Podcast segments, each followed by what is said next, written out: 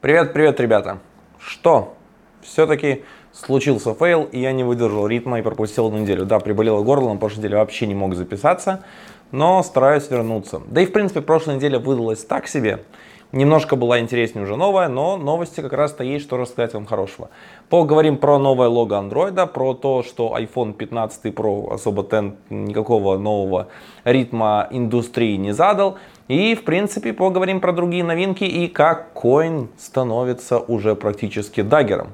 В общем, все будет в этом выпуске заваривайте себе свой любимый напиток, там чай, кофе, не знаю, как вы проводите вообще время, может в дороге за рулем.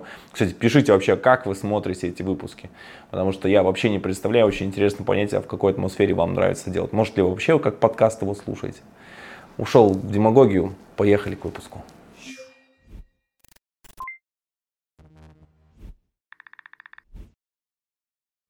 Вышел Lottie Lab. Это редактор Lottie анимации, который позволяет вам работать с ними эффективнее. И, соответственно, можете это редактировать все визуально и смотреть. Lottie это очень удобное решение, библиотека популярная, чтобы создавать всякие красивые анимации, эффекты. То есть фактически ваше дизайнер все это рисует, импортирует вам специальный файлик, вы его просто подкидываете где-то у себя в библиотеке визуально, и все у вас работает.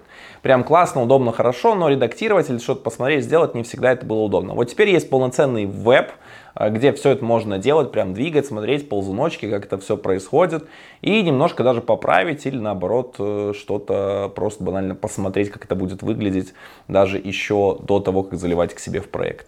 Хорошая полезная штука, всем рекомендую, пока это стартапчик такой на Product Hunt, возможно, когда-то и станет платным.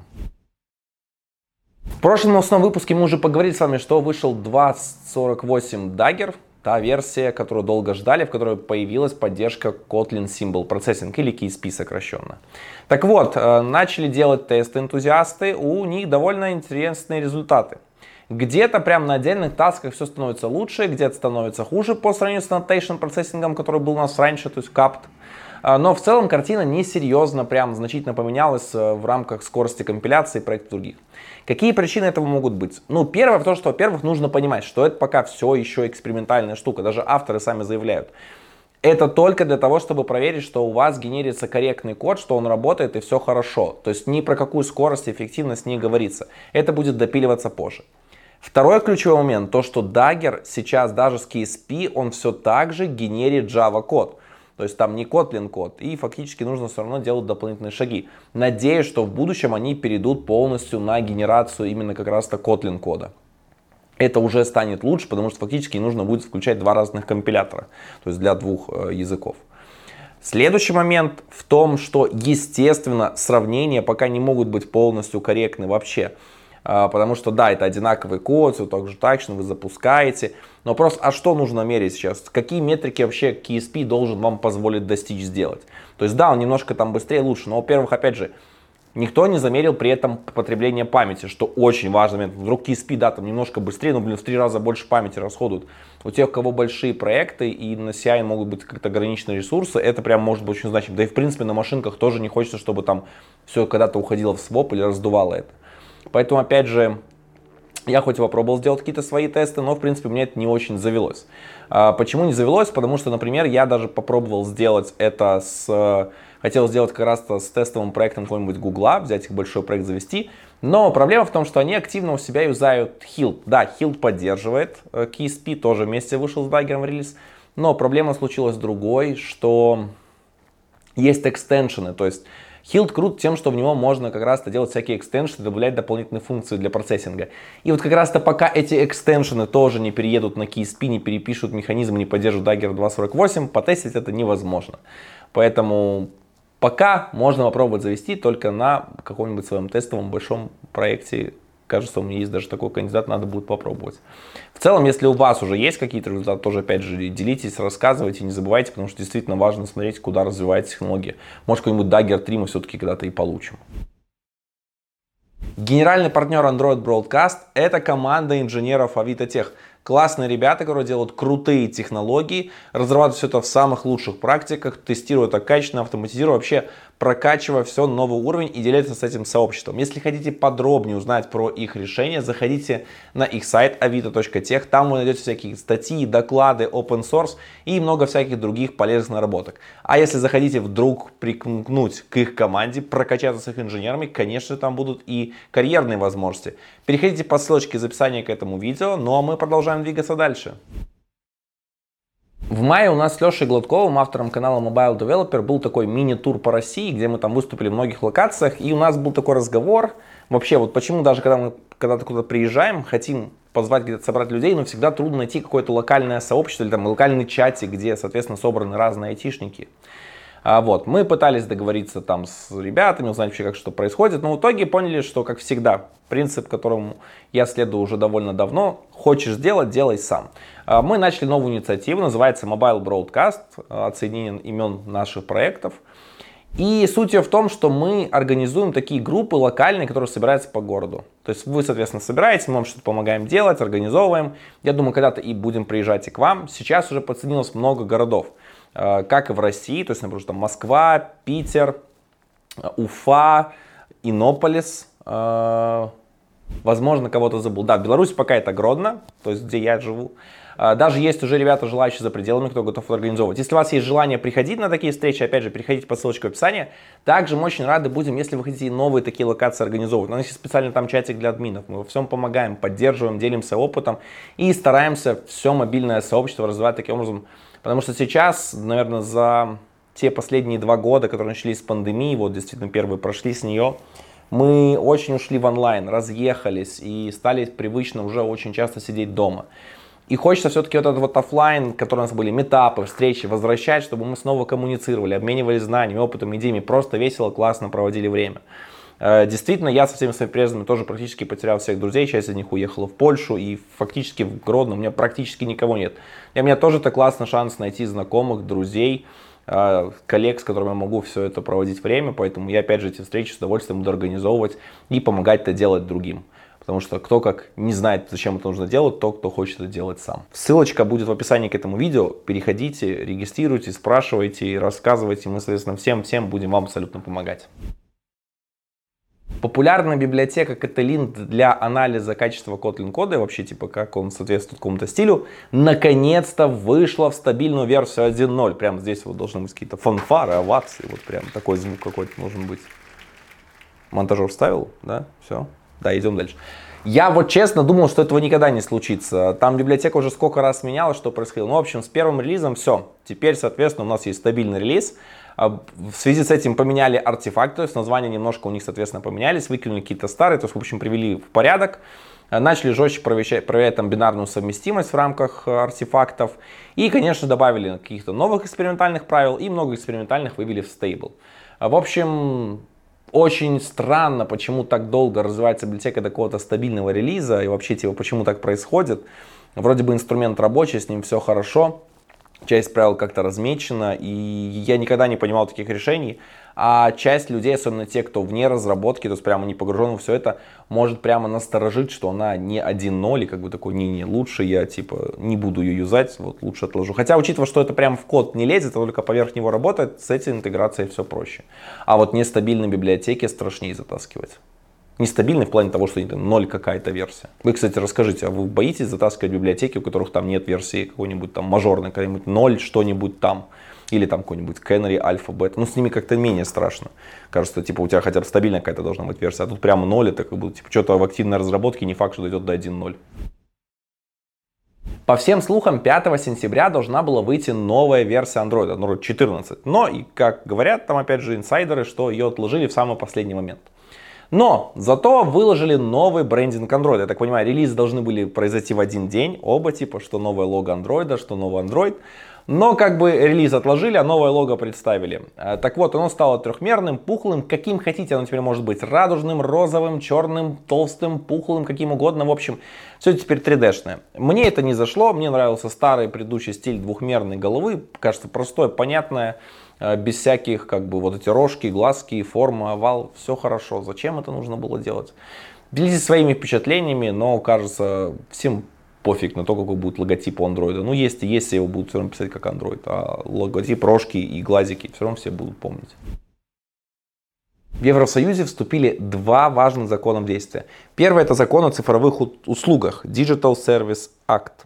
Фактически он обязывает компании проверять весь контент, который публикуется пользователями. Возможность выключать рекомендательную систему станет обязательной. И в принципе она а, приводит к тому, что компании должны давать пользователям возможности самим выбирать, что они будут видеть, что они будут настраивать. Также это касается и таргетинга рекламы, и очень жестко касается того, что а, будет, как будет показываться реклама детям, а, что в принципе, в принципе законы классные, хорошие и подводят к важным аспектам. За несоблюдение этого закона будет даваться штраф довольно крупный в процентах от э, мирового оборота вообще всей компании, то есть не только в рамках Евросоюза, а вообще за пределами всей страны. Ну, короче, в принципе, компания уже начинает активно этому следовать, там уже всякие платформы контента, популярные там TikTok, YouTube, они уже сказали, что будет давать возможность такое прямо отключение. Э, Google расширила там свой э, центр прозрачности, даже появился все. То есть, соответственно, все это активно уже как бы интегрируется и компании не сопротивляются. Потому что, в принципе, им дали и так много времени всего этого похлебать. А сейчас сказать Евросоюзу, что у него выполняет закон, значит нужно оттуда уйти, что компании себе не могут позволить сделать. В общем, придется подчиниться. Второй важный закон – это закон о цифровых рынках. Digital Markets Act. Фактически его суть заключается в том, чтобы обязать э, платформодержателей давать возможность интеграцию сторонним платформам, да, при определенным требованиям, как должно происходить, но фактически это как раз закон об альтернативных магазинах приложений, что та же Apple должна это дать. Также это касается и мессенджеров, что нельзя жестко закрывать свои мессенджеры и не давать возможность туда интеграции.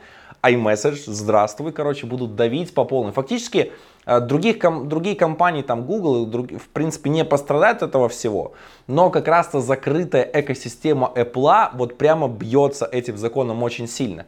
Я думаю, Apple будет максимально искать всякие лазейки, доказывать, что Э, там какая-то часть попадает под безопасность и не может быть раскрыта, сделано, потому что это пойдет в в минус операционной системе, безопасности пользователей, как бы ключевым фичам всех операционок.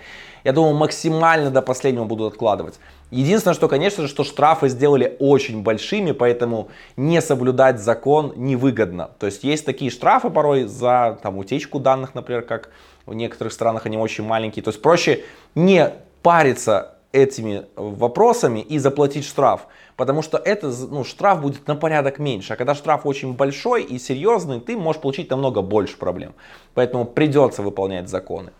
Apple, в принципе, очень боится того, что этого не дадут. Но с другой стороны, ходят слухи, что просто, скорее всего, да, Apple будет это выполнять, но даст такую непонятную документацию, сложные какие-то моменты, требования, то есть максимально сделает процесс вот этой всей интеграции, схождения настолько серьезным и прямо вот проблематичным, что мало кто в это пойдет. А, плюс, я думаю, возможно, какие-то будут, конечно, доработки закона на основе всего этого. Но Apple будет отбиваться, и поверьте, то есть юридических аспектов, затягивать это все, очень много можно это сделать, а, пытаться отложить, что Apple, я говорю, Сто процентов Apple будет максимально все это откладывать, стараться никого не пускать в свои приложения, потому что тогда они потеряют свою уникальность. И почему тогда, то есть нужно будет покупать iPhone, если, в принципе, там с Android можно будет написать в iMessage полноценно, там, может, какой-нибудь RCS протокол они себе внедрят, и все будет работать точно так же. В чем проблема? Хотя, будем честны, я могу поставить на то, что даже альтернативные магазины, появления их не особо скажутся на э, падениях продаж в App Store. Э, просто потому что App Store как бы уже такой гарант уже э, качества, где у тебя все есть, все хорошо. Да, возможно, какие-то там, не знаю, может как появится какой-нибудь там э, Game Pass от Microsoft, который позволит тебе все это устанавливать, какие-нибудь игры, что-то делать еще. Или какие-то такие альтернативные магазины, например, там есть такой сервис Setup, который дает по подписке там кучу приложений. Вот фактически они уже выявили, как заявили о таком желании, что хотят сделать свой магазин с, этими приложениями, с которыми можно все это будет оформлять, покупать, через них это все ставить.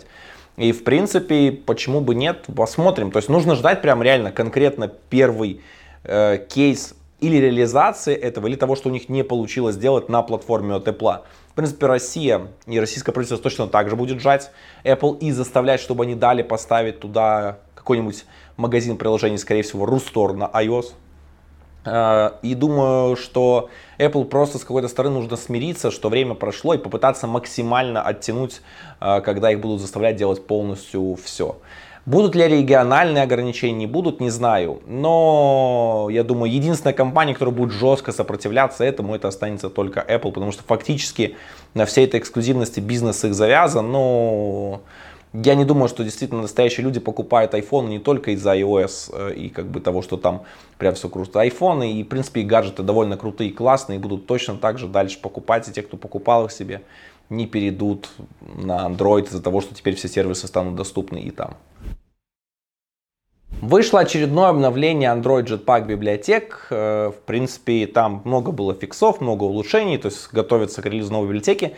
Но самое важное это то, что Jetpack Glance вышел в стабильный релиз в 1.0.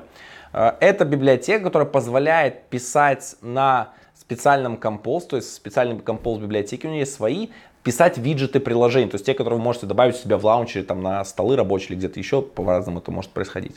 А это намного удобный, хороший механизм, потому что действительно написание виджетов в Android, оно всегда было таким топорным, неудобным и то, то еще веселое занятие. В принципе, попытавшись завернуть вот как раз-то ограничение операционной системы в виде виджетов, возможностей, которые там есть, это теперь станет немножко поприятнее и в декларативном стиле.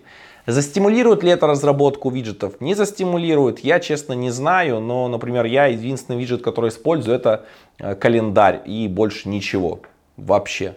А, я знаю, что прям статистику видел там приложений, которых прям очень-очень много клиентов с виджетами все это используют, но как-то виджеты в Android, к сожалению, сделаны криво, особенно, то есть момент даже не самих виджетов, а то, как они добавляются на лаунчере, то есть э, сетка, размер, как они все это определяется, как это происходит, апдейты, вот эти вот все тонкости взаимодействия, как там ограниченность их э, в, прямо во вьюшках, которые ты можешь добавлять. Даже в свежих версиях Android там немного расширили возможности. Не знаю, какая-то попытка, как, как по мне, вот по моему пользовательскому опыту, попытка спаса, спасения умирающего, но раз вложили в эту библиотеку столько сил, явно она популярнее, чем Compose для телевизоров. Google представила специальную версию Android Studio для разработчиков платформ на основе AOSP. Называется Android Studio for Platforms. Э, фактически, теперь, если вы девелопите какой-нибудь форк AOSP или может даже прямо сам AOSP и используете там специфичный ее набор тулинга, который используется для сборки всего этого, вы сможете воспользоваться новой IDE, которая адаптирована для этого. Почему интегрировать не стали в основной IDE? Ну, я думаю, чтобы разделить возможности. Плюс, как бы, платформу Android разрабатывают строго на Linux. Просто потому, что там инструменты сборки, всякие механизмы, все, короче, жестко привязано к этому. И Android Studio for Platform доступна только для Linux. Поэтому собрать получится только там. Если, как я вот провел себе мини-опросик, кто этим занимается, что делают, да, на самом деле есть люди, которым это может быть полезно. Я думаю, они уже настолько приучились ко всему этому, Э, что, в принципе, может им проблем не будет. Хотя, возможно, они и рады, что это появилось, и теперь им станет жизнь проще. Qualcomm выложил руководство, как подготовить, оптимизировать и запустить Stable Diffusion на Snapdragon 8 Gen 2 для Android устройств с использованием специального SDK от Qualcomm. И это на самом деле классно. Stable Diffusion фактически это такая нейросеточка, которая позволяет вам генерить картинки по описанию. То есть теперь это можно будет сделать офлайн на устройстве под управлением Android с ну, соответствующим железом. И прям опять же показывает, как Qualcomm активно идет в эту гонку. В принципе, они в последнее время довольно много всяких своих SDK показывают специальных для, кажется, использования всего потенциала их железа. И видно, что они опять же хотят пойти в гонку э, с Apple активнее и использовать всякие крутые API на портативных устройствах. Потому что, например, раньше даже тоже Stable Diffusion можно было запустить на Qualcomm Snapdragon Gen 2, но не на Android. Вот теперь уже это сделали и они и на портативных операционках.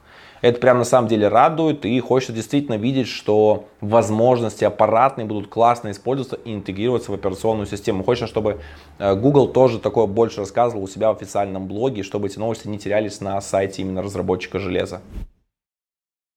Google Play Protect начинает сканировать приложения, которые устанавливаются на устройство даже вне магазина приложений. Теперь, соответственно, антивирус фирменный от Google, который был раньше, он проверял приложение во время сканирования, в принципе, в рамках магазина, то теперь он будет работать и прямо на устройствах. А в настройках теперь появились соответствующие галочки, которые, в принципе, вы можете отключить. Но если вы загружаете приложение из Google Play или не из Google Play, все они в момент установки на устройствах с Google Play сервисами будут проверяться. Хорошо это плохо, ну, решать каждому самостоятельно, но, в принципе, я считаю, что какой-то слой защиты и проверок должен быть. Особенно, если будут какие-нибудь там приложения ставиться какие-то, э, например, не знаю, пользователь скачал какую-нибудь э, АПК-шечку, которая у него в регионе через Google Play недоступна, он хочет ее попользоваться. Так, кстати, бывает, я тоже, например, так ставлю. И если вдруг это какая-то плохая штука, они могут ее проверить, что-то задетектить и предупредить вас. Надеюсь, что это будет именно работать в таком хорошем крыле и, соответственно, помогать действительно безопасности и полезному опыту у пользователей. Вышел Coin 3.5.0. Фактически самых важных вещей там различные обновления, поднятие версии, библиотека улучшений, но самой главной вообще часть этого релиза стала Annotations 1.3.0.